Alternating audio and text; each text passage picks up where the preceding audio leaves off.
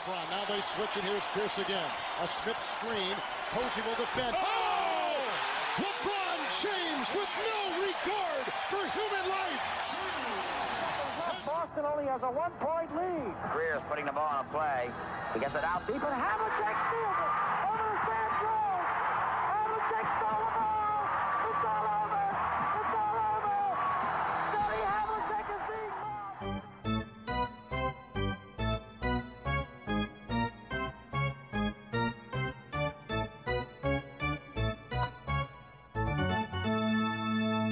Olá, Quedas?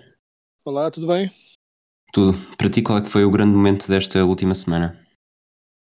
O grande momento Pergunta desta assim de chofre, para te apanhar desprevenido. Eh, não sei se queres uma resposta, eh, uma resposta séria de analista ou uma resposta honesta como ser humano. Tu é que, tu é que sabes, tu é que decides. A resposta honesta como ser humano é que não fosse eu já ter o cabelo basicamente rapado, teria arrancado todo o cabelo que me resta pela realização de que neste momento na nossa Liga de Fantasy eu tenho eh, à vontade, com uma boa distância do segundo, a maior acumulação de pontos em toda a Liga de Fantasy e estou neste momento fora dos playoffs porque estou com um azar que não, que não consigo conceber. Eh, Ainda assim, desculpa, eu tive a ver isso há bocado, porque eu estava com, com bastante interesse de saber que com esta quarta vitória consecutiva e alcançar finalmente o penúltimo e o antepenúltimo, eh, se pass- passava a ter pelo menos 1% de probabilidade de chegar aos playoffs. Eh, continuo com zero. Mas tu, no quinto lugar, portanto só os primeiros quatro é que chegam, estás com 86%, eh, com mais do que o, o Guilherme Fonseca, que está com 39%, e aqui a Sara Calhas está com 73, portanto não nada temas. A cena é, eh, sem querer agoirar os deuses do basquetebol, o que faz sentido é que eu chegue aos playoffs. Porque se eu tenho eh, uma vantagem de mil pontos de fantasy para o, para o segundo maior com mais pontos e de dois mil pontos para o outro a seguir, que é quem está em primeiro lugar, em teoria, mais tarde ou mais cedo, alguns jogos vão cair para o meu lado. Mas eu já não digo nada.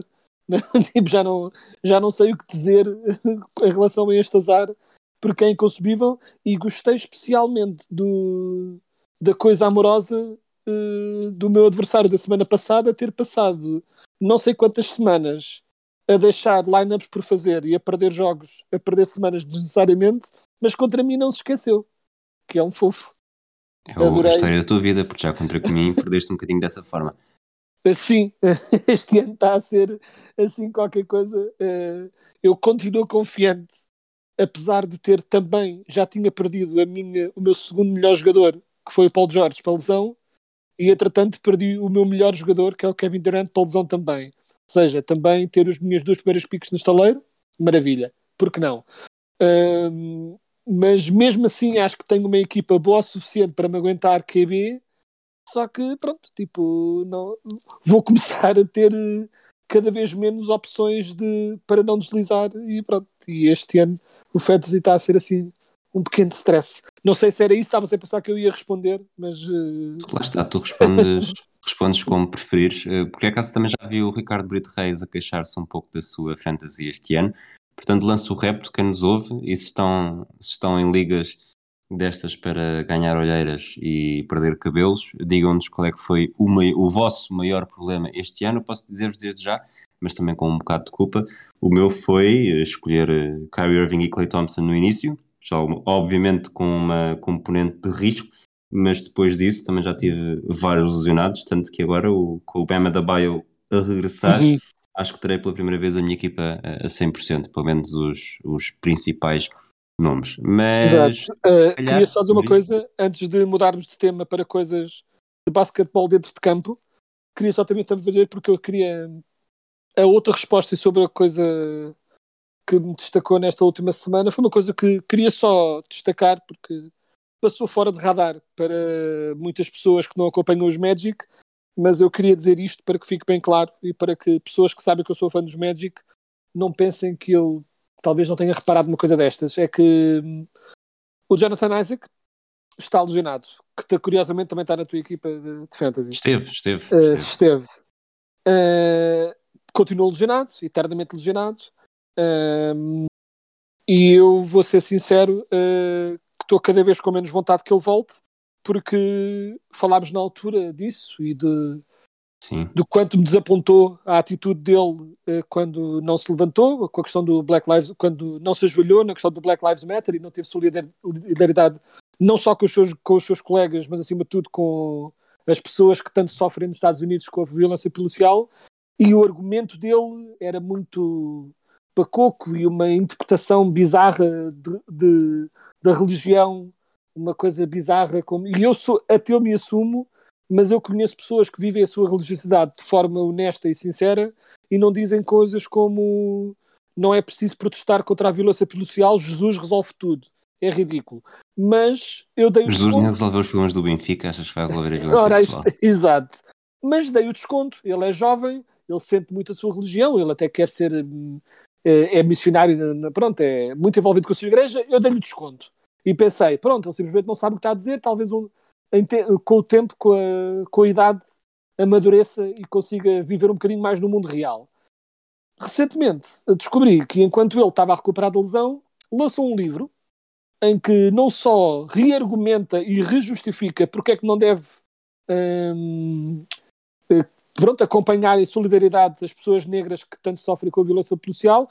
No mesmo livro aproveita também eh, para usar a mesma razão, Jesus resolve tudo, para justificar porque é que ainda não se vacinou, outra coisa espetacular.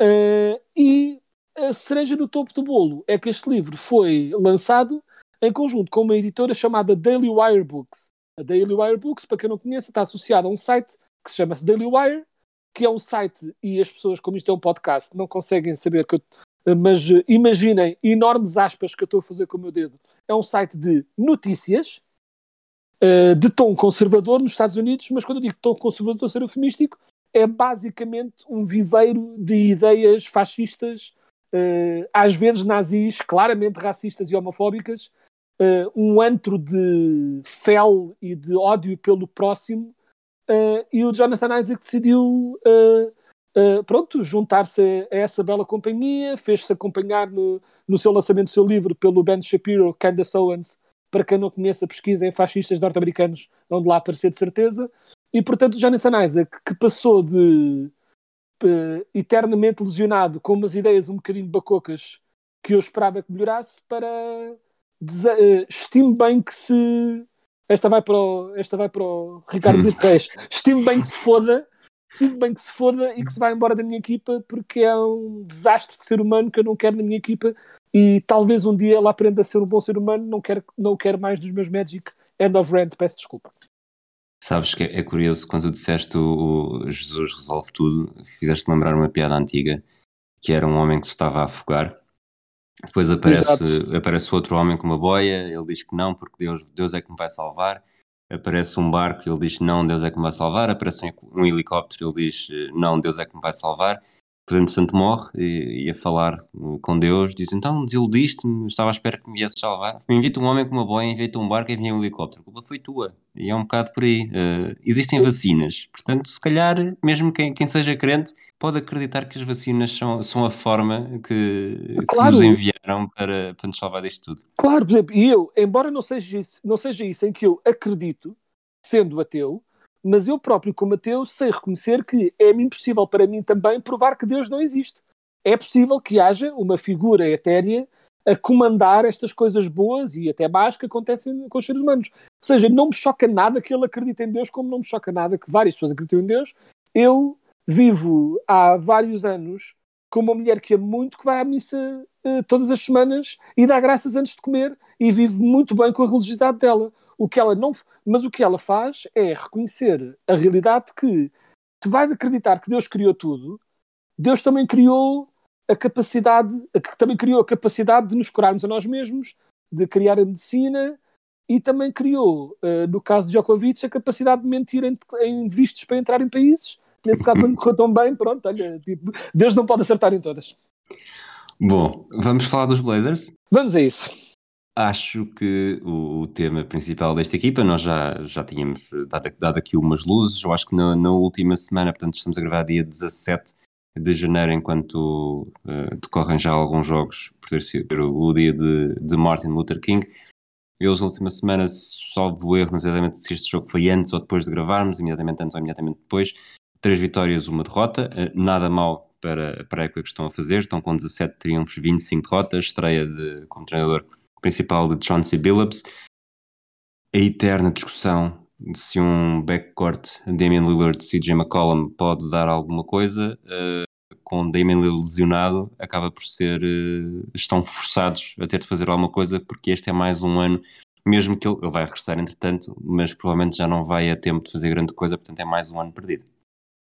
Sim, é dúvida mais um ano perdido. Uh, este ano, claro que pronto, as lesões do CJ McCollum e os problemas físicos constantes do Lillard, que claramente o estavam a incomodar, ajudaram a também afundar um pouco o que eles tinham de bom, que era o ataque. É? O ano passado os Blazers tiveram o segundo melhor ataque em toda a liga. Uh, este ano é o décimo primeiro e décimo primeiro não seria assim tão mau.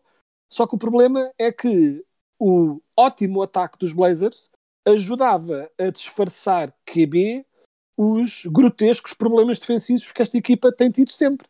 O ano passado era a 29 melhor, pior defesa uh, e este ano são a pior defesa em toda a liga.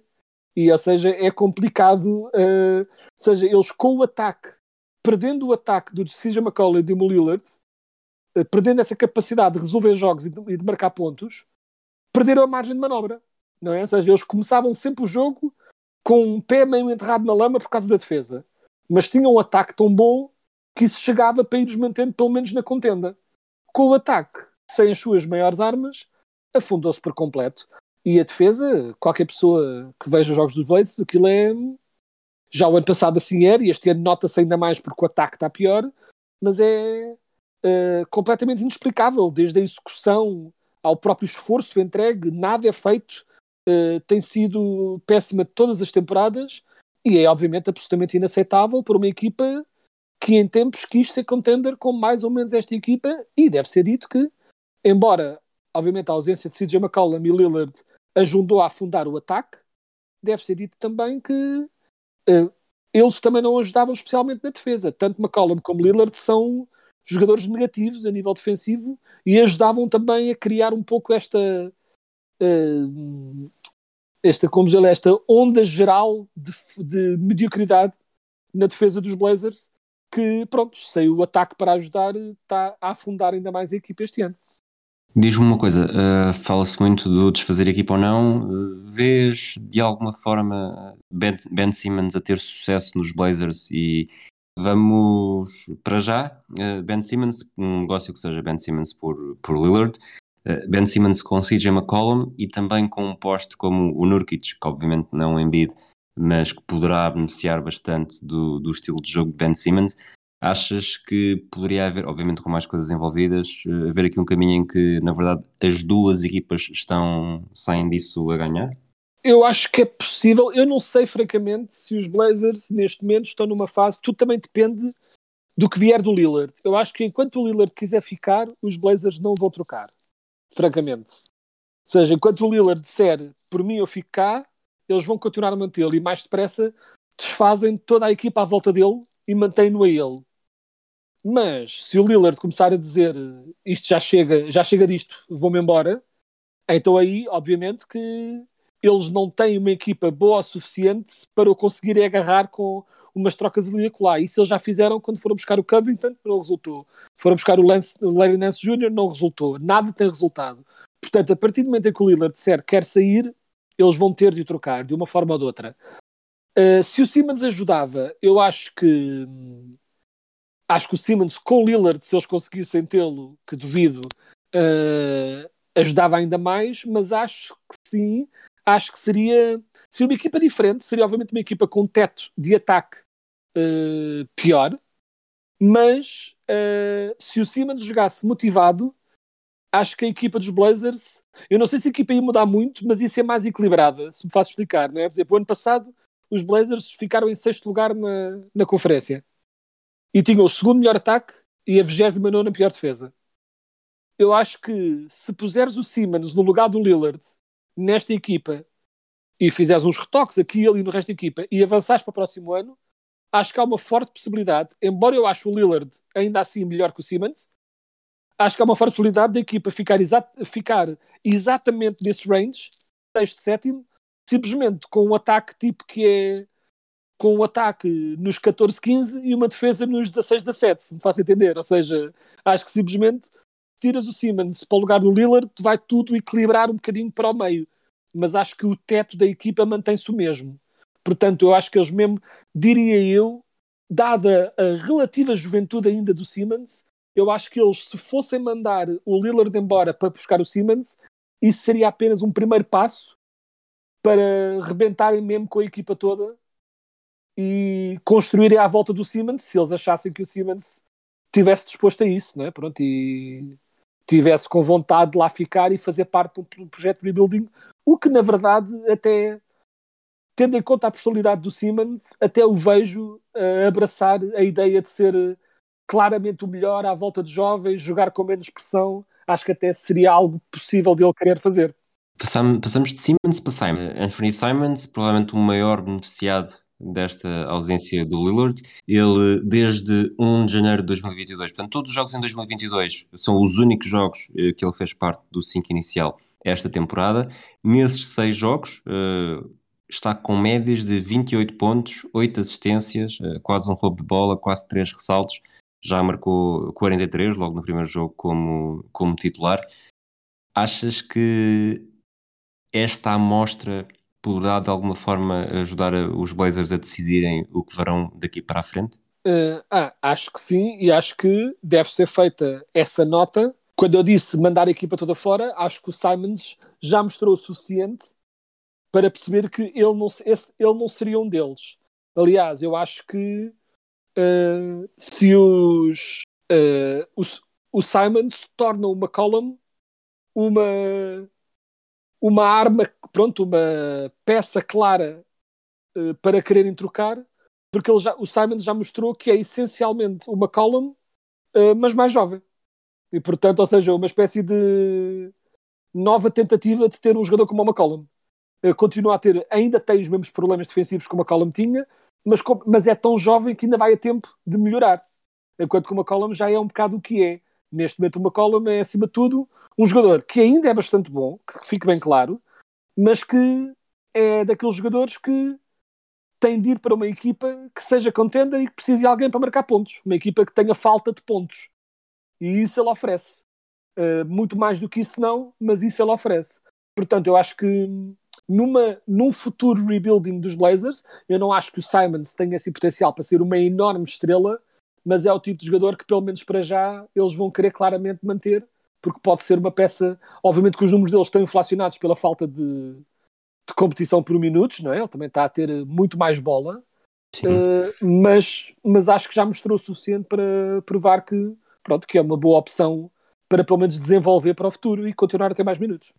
Para fechar os Blazers, o Lillard está a receber 39 milhões este ano, 42 no próximo, depois 45 e 48 Achas que há aqui.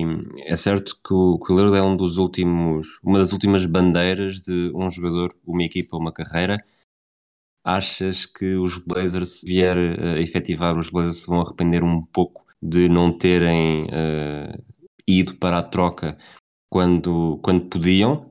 Ou valerá a pena uh, manterem-se fiéis uh, ao Lillard, que é um excelente jogador, uma excelente base, que está claramente, não sei se pode ou não já ter passado o pico da carreira, mas uh, se não passou o pico, não há de estar muito longe disso e provavelmente agora, quando com mais dinheiro ele ganhar nestes, nestas próximas quatro temporadas, provavelmente menos uh, corresponderá em campo, mas isso também é uma tendência natural no, nos jogadores da NBA. Achas que, que os Blazers estão mais inclinados para um ou para depois sentirem aquele, aquele arrependimento de devíamos ter trocado quando tivemos hipótese? Não, eu acho que não. Eu acho que o problema dos Blazers foi.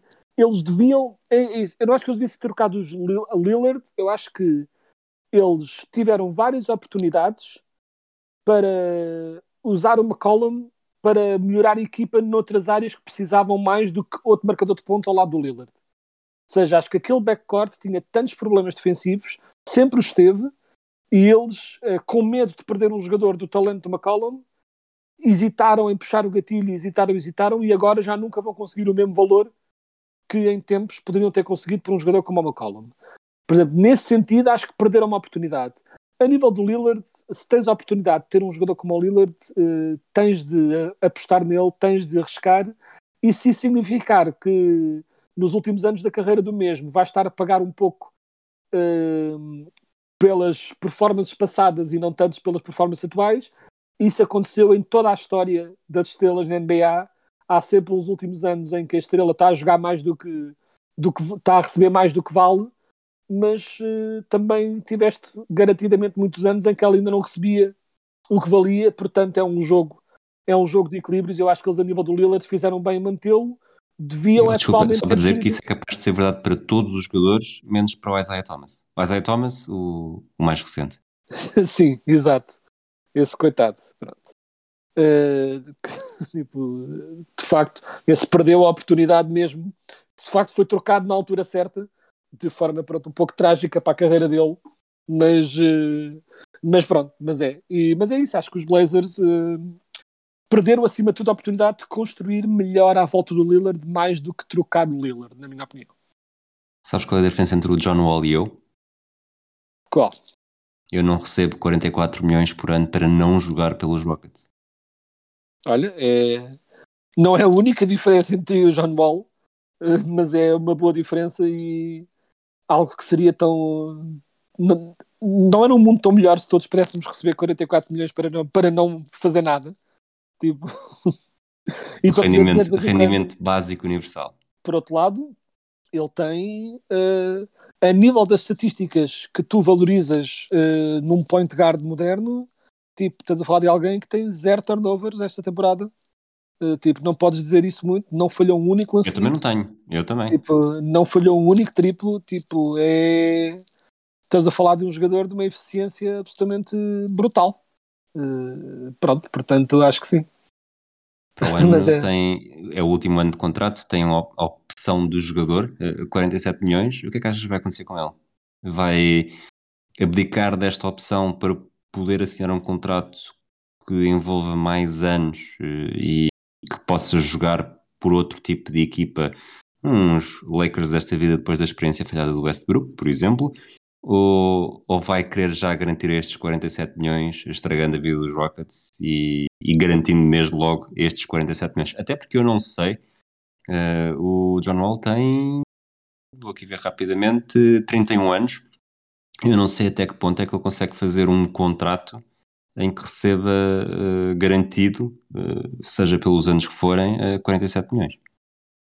Ah, sim duvido muito que consiga receber, mesmo ao longo de vários anos, esse valor. Eu acho que tudo depende. Eu inclino-me para dizer que ele não irá recusar 47 milhões, eh, e até porque também não tem enorme razão para querer ajudar os Rockets, eh, mas acho que tudo depende se ele, se ele tiver alguma proposta aliciante, seja algum acordo eh, secreto com alguma equipa que lhe diga abdica disso e nós garantimos de X uh, mais do que o dinheiro, mas tipo, garantimos que tens um lugar na nossa equipa e que vais ter a oportunidade de ser contender, talvez, mas continuo a achar que ele vai assinar a opção e passar a almejar ser trocado, por exemplo, para uma equipa que esteja, outra equipa que esteja rebuilding, mas que tenha por alguma razão interesse em tê-lo na equipa e que tenha capacidade de absorver esse contrato nas contas para depois ter uh, o salary cap limpinho para a época a seguir mas acho que ele está numa situação estranha e eu percebo que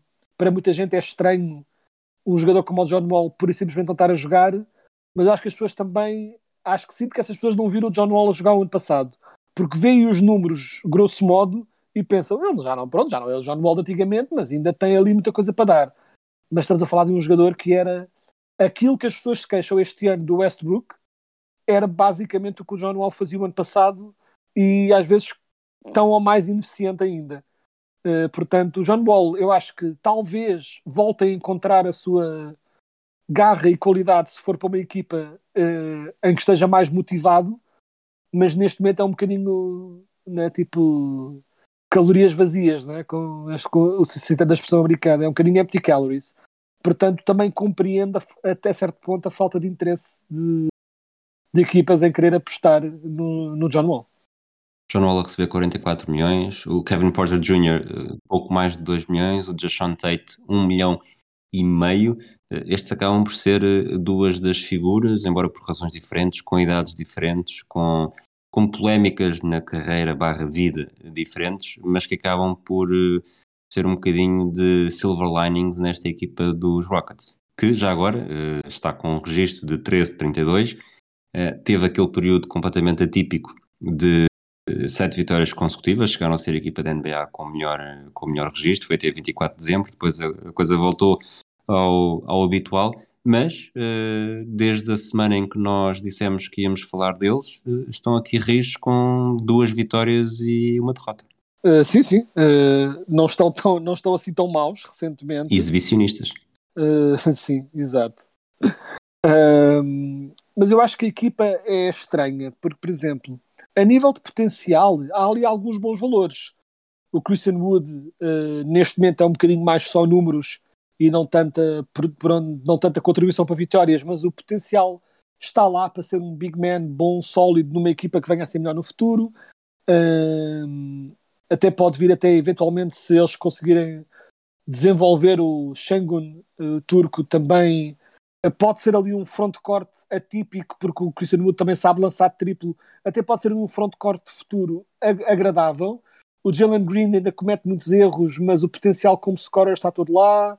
O Jason, o Jason Tate, como tinhas mencionado, também é um jogador que uh, faz, muito, faz muito das pequenas coisas, ou seja, é um daqueles jogadores que tu já é um bom role player, é um daqueles jogadores que tu vais querer numa equipa futura que esteja na tua equipa, porque é um jogador sólido que contribui e que te dá algumas boas performances. Mas depois tens o caso do Kevin Porter Jr., que para mim é um caso mais complexo, porque ele, a nível de estatística, ele de facto faz, uh, por vezes, números absolutamente impressionantes, né? tipo, e uh, tem assim explosões uh, que, fica, que, que, fazem as pessoas tipo, salivar um pouco, tipo, ah, o que é que vem, o que é que pode vir daqui, mas acho que continua a ser muito inconstante, uh, muito imaturo, tanto dentro como fora de campo, né? pelos vistos voltou a tirar comida a alguém no, ou coisas a alguém numa discussão no balneário, já o tinha feito nos Cavaliers, portanto, claramente uh, ou ele tem problemas mentais ou, quer, ou está a mostrar que também podia ser jogador de beisebol e está a mostrar a sua, o seu slider uh, com o slider. Isto é uma piada para quem percebe comidas americanas.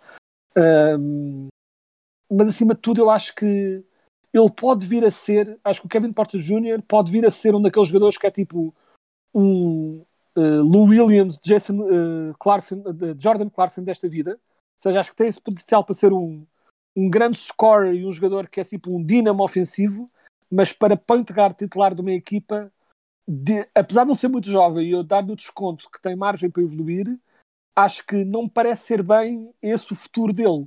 Né? O líder, o jogador que estabiliza a equipa e que orienta os, uh, o resto dos jogadores. Ele não parece ser isso, ele parece ser um jogador que simplesmente dá explosões de ataque aqui e ali uh, e que neste momento está a ser forçado a ser o point guard da equipa mas também, francamente, pronto, uh, os Rockets este ano estão muito mais a querer fazer experiências do que necessariamente a tentar ganhar jogos, portanto é, é o que é. Os Rockets têm a segunda escolha do draft do ano passado, ou deste ano, se preferirem, o Jalen Green. Uh, eh, 15 pontos por jogo, todos os jogos que fez foi no 5 inicial, é o segundo jogador da equipa que mais lança, só atrás do, do Christian Wood.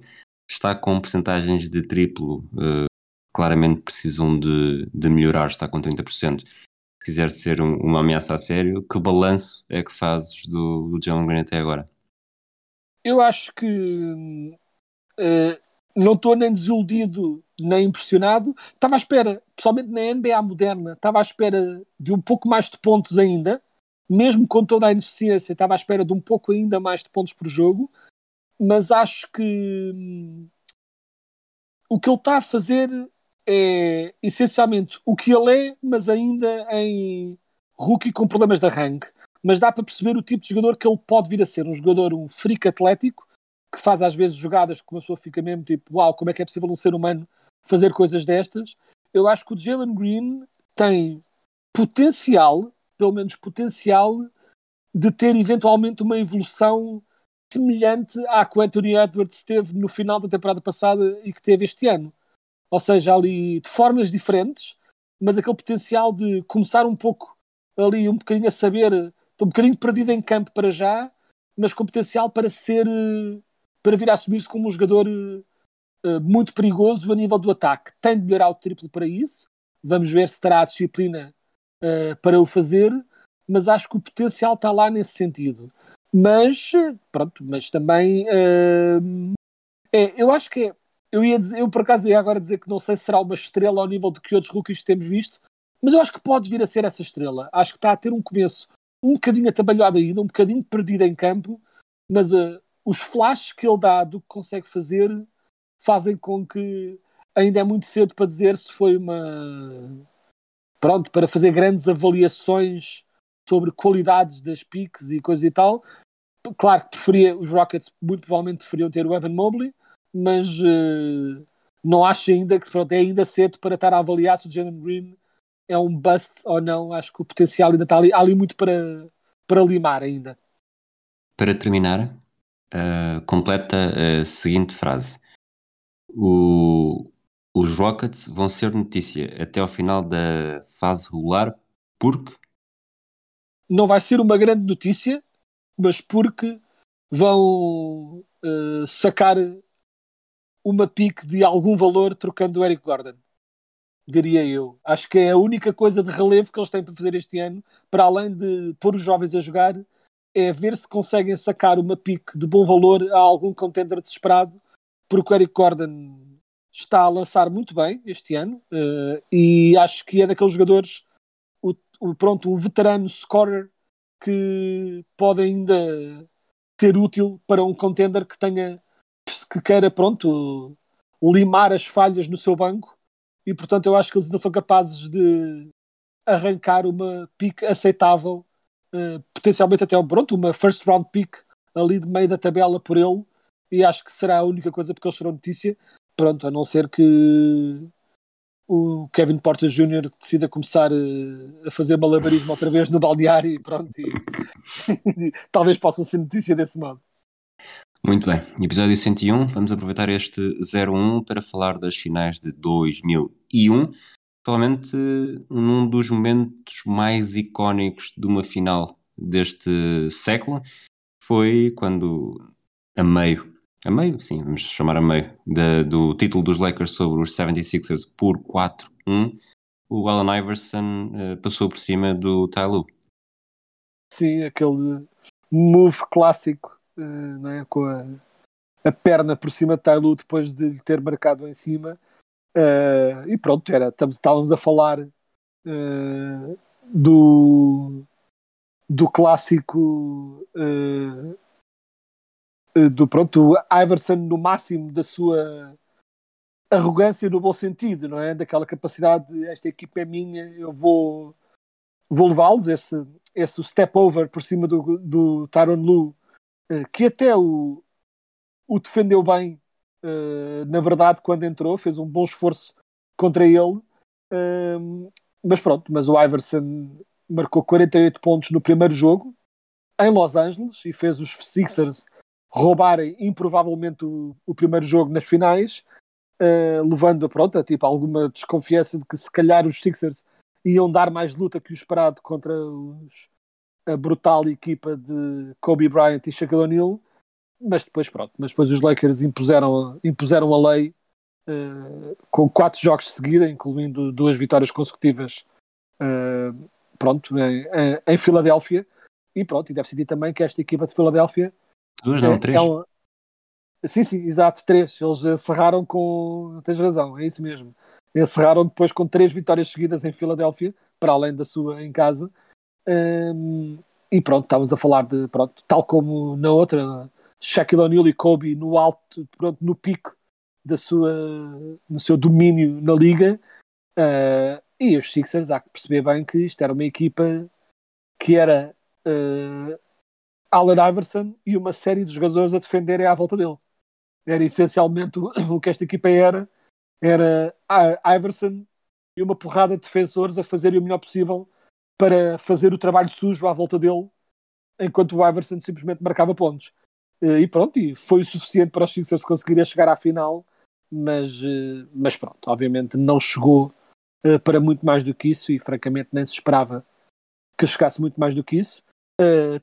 Fiquei sempre curioso com estas finais se como teriam corrido se em vez de terem sido os, os Sixers a ir à final tivessem sido os Bucks. Foi também uma final de conferência um pouco controversa em que se, pronto, os Bucks uh, pronto, queixaram-se de algumas arbitragens uh, desfavoráveis a favorecer pronto, o Allen Iverson em primor deles, mas era uma equipa dos Bucks que eu me lembro na altura, muito interessante também, com na altura Ray Allen era o seu melhor jogador e tinham pronto, tinham assim um conjunto de equipas de, de jogadores muito interessante também eu fiquei sempre uh, curioso de saber, uh, pronto, com Ray Allen, Sam Cassell uh, e o Glenn Robinson e pronto, se, se a final, acho que a final teria sido sempre ganha pelo pelos Lakers, mas fico sempre curioso de saber se teria sido um pouco diferente se fossem os Bucks na final ou não. Sabes que eu acho que eventualmente, não havendo aquele gênio do Allen Iverson a vencer uh, sozinho, ou basicamente sozinho, o jogo 1, uh, eh, os Lakers conseguiram mesmo conseguiriam mesmo chegar ao título título a única vez nos playoffs, porque foi 3-0 na primeira ronda com os Blazers, 4-0 com os Kings, 4-0 com os Spurs e só houve mesmo essa derrota. E já que falamos tanto, e essa é realmente a, a mesmo, até para quem não viu essa final, uh, é já aquela memória construída ao longo do tempo de que o Iverson sozinho jogar um basquetebol espetacular conseguiu fazer a diferença possível, que obviamente foi, lá está, foi escassa tendo em conta aquilo que era necessário, mas depois se olharmos para as estatísticas, uh, Allen Iverson 35 pontos por jogo, uh, Shaquille 33. Uh, Allen Iverson 3,8 assistências por jogo, uh, Shaquille 4, Allen Iverson 5,6 ressaltos, Shaquille 15,8. Depois, obviamente, o Iverson tem mais roubos de bola, 1,8, mas o Shaquille tem 3,4 desarmes de lançamento. Portanto, mais uma vez, e mais do que o, do que o Kobe, que apesar de tudo tem números bastante bons eh, claro. para, para os comuns mortais nesta altura, eh, o Shaquille O'Neal não só não só está ao nível do isto lá está, isto vai parecer sempre repetitivo porque está, está ao nível do Iverson, está esmagador, está completamente dominador e nesta altura da NBA eh, ninguém lhe faria frente mesmo. Assim, eu estava pronto a especular sobre o que é que teria sido se fossem os Bucks, mas era possível que também fosse um sweep tal como francamente era suposto ter sido, só não foi o sweep, como disseste, porque o Iverson teve um jogo daqueles, pronto, de estrela, mas nesta fase simplesmente não havia como parar.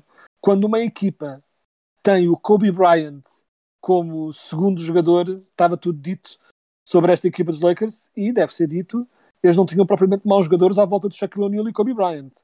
Não é? Tipo, isto era uma equipa que tinha o Derek Fisher, o Horace Grant, Ron Harper, eh, o Rick Fox, ou seja, era uma equipa com um banco sólido também à volta dessas duas brutais estrelas e que ainda por cima jogavam, tipo, estava também aqui com curiosidade a ver as estatísticas, tudo bem que houve ali um overtime pelo meio, mas que jogavam médias de respectivamente 45 e 46.8 minutos por jogo, eram, eram tempos diferentes, pronto, jogavam mesmo o tempo todo, e o Iverson que jogou 47.4 minutos por jogo, de facto, não se, a malta não se pode queixar que ele não tenha dado tudo pela equipa. Era de facto tempos um bocadinho diferentes. Mas ele, ele, jogava muito porque nunca ia, nunca ia aos treinos.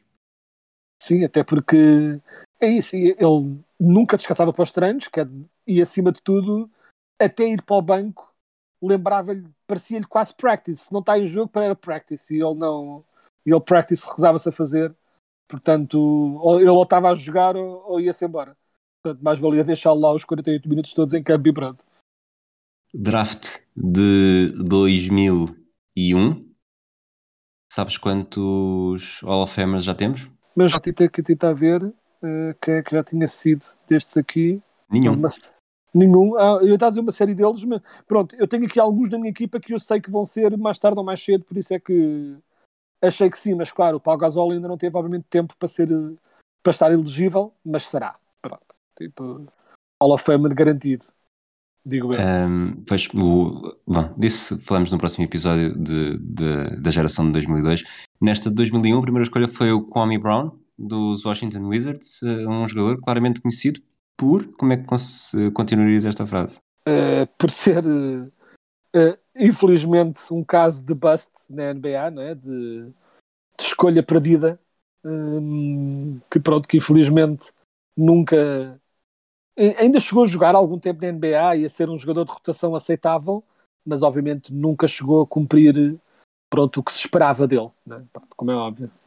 E sofreu bastante com, com o Kobe Bryant nos anos que passou nos Lakers, tanto que até acho que aquele vídeo clandestino que gravaram do, do Kobe eh, era para um dos jogadores visados era para meter o, o Kobe Brown num, numa encomendazita e garantir o Jason Kidd, algo que, que, se viria a ver que seria uma seria falhado, quer dizer, não sabe exatamente o que aconteceria, mas não os Lakers na altura não fizeram nada e mais tarde foram buscar curiosamente Pau Gasol, terceira escolha deste draft atrás do Tyson Chandler Portanto, foi aqui, foi um draft rico neste, neste topo em, em postos, extremos postos, eh, que acabaram por fazer dizer títulos na NBA. Exato. E o Kobe Brown, só terminando a história, cometeu a proeza de ser odiado pelo Michael Jordan e pelo Kobe Bryant. Portanto, não, não é qualquer um que pode dizer que tipo, dois dos melhores jogadores de sempre da NBA não, não podiam ver à frente. É, cada um tira o, o, o palma, cria o palmarés que conseguir. Uh, mas de facto aqui depois este draft é daquelas coisas que é foi Kobe Brown, depois Tyson Chandler e Paul Gasol, que foram obviamente jogadores ótimos na NBA, e logo a seguir também Eddie Curry. Portanto, foram tipo quatro postes de seguida, dois deles busts, dois deles bons. Mas, o Eddie Curry teve os, seus, teve os seus momentos. Sim, sim, acabou, acabou por. Uh, teve uma carreira muito inconstante, não foi o mesmo que Kobe Brown de facto, uh, mas depois pronto. E depois o resto é, no resto, tipo, depois desta batalhada de, de postes. Ainda assim, uh, eu sinto que o resto deste draft teve assim uma série de wing players que se tornaram tipo, pronto, jogadores sólidos da NBA durante muito tempo, não é? Destacas aqui, houve, estou a ver o Jason Richardson, tens o Shane Battier, o Joe Johnson, não é? Que, pronto, chegou a ter grandes momentos. O Richard Jefferson, que também era bom. Ou seja, houve aqui uma série de jogadores uh, a nível de wing players o Gerald Wallace, que teve os seus momentos também, uh, que pronto, uma série de wing players que se destacaram, e depois também aqui, pronto, uh, obviamente depois saindo dos wing players tens o Zach Randolph, né? pronto, o, o, a alma do Grit and Grind, que viria a fazer mais tarde com o irmão com o irmão do Paul Gasol, e claro, dois bases com níveis de sucesso e estilos de jogo muito diferentes, mas que veio a tornar-se bases icónicos da NBA já nas, nas escolhas mais para o fim, que certo saberás de quem estou a falar.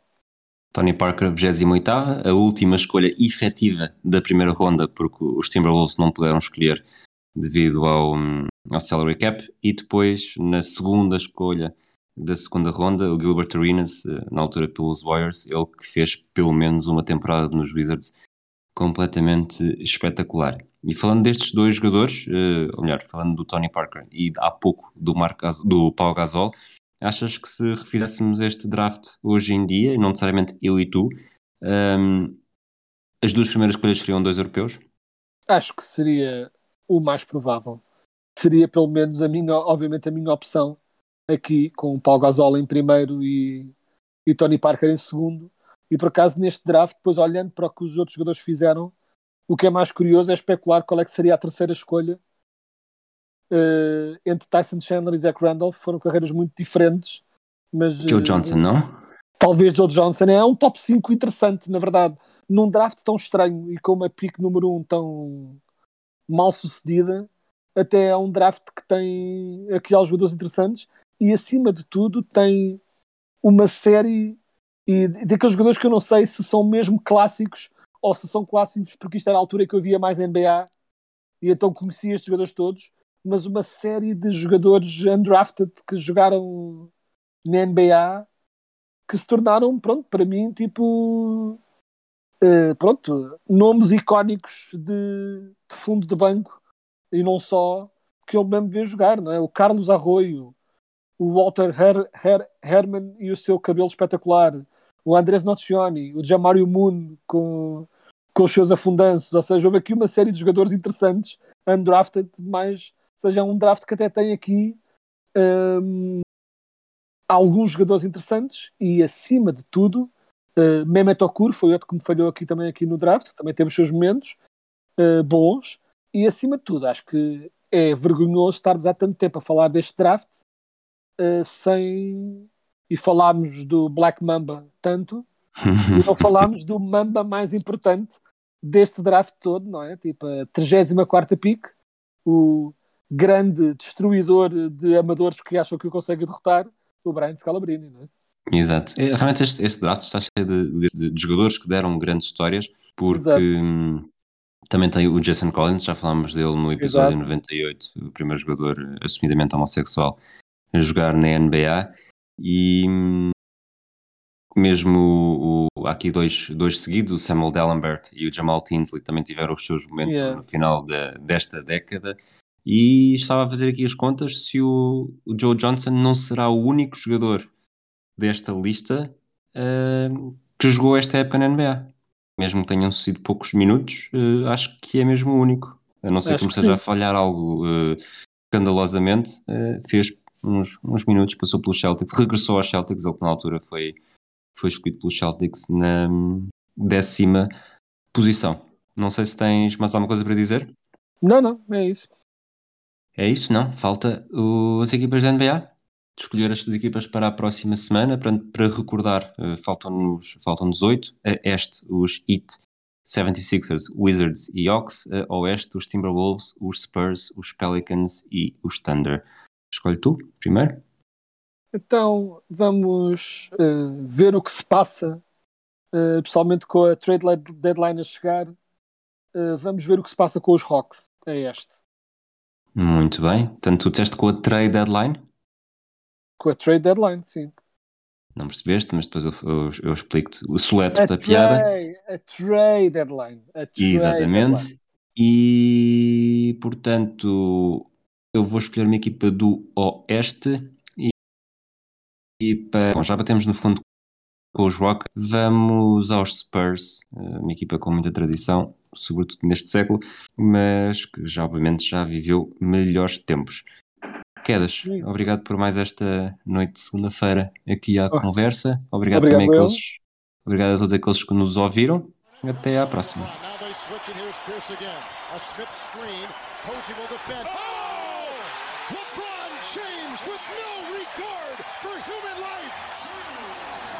Boston only has a one-point lead. Greer's putting the ball on a play. He gets it out deep, and Havlicek steals.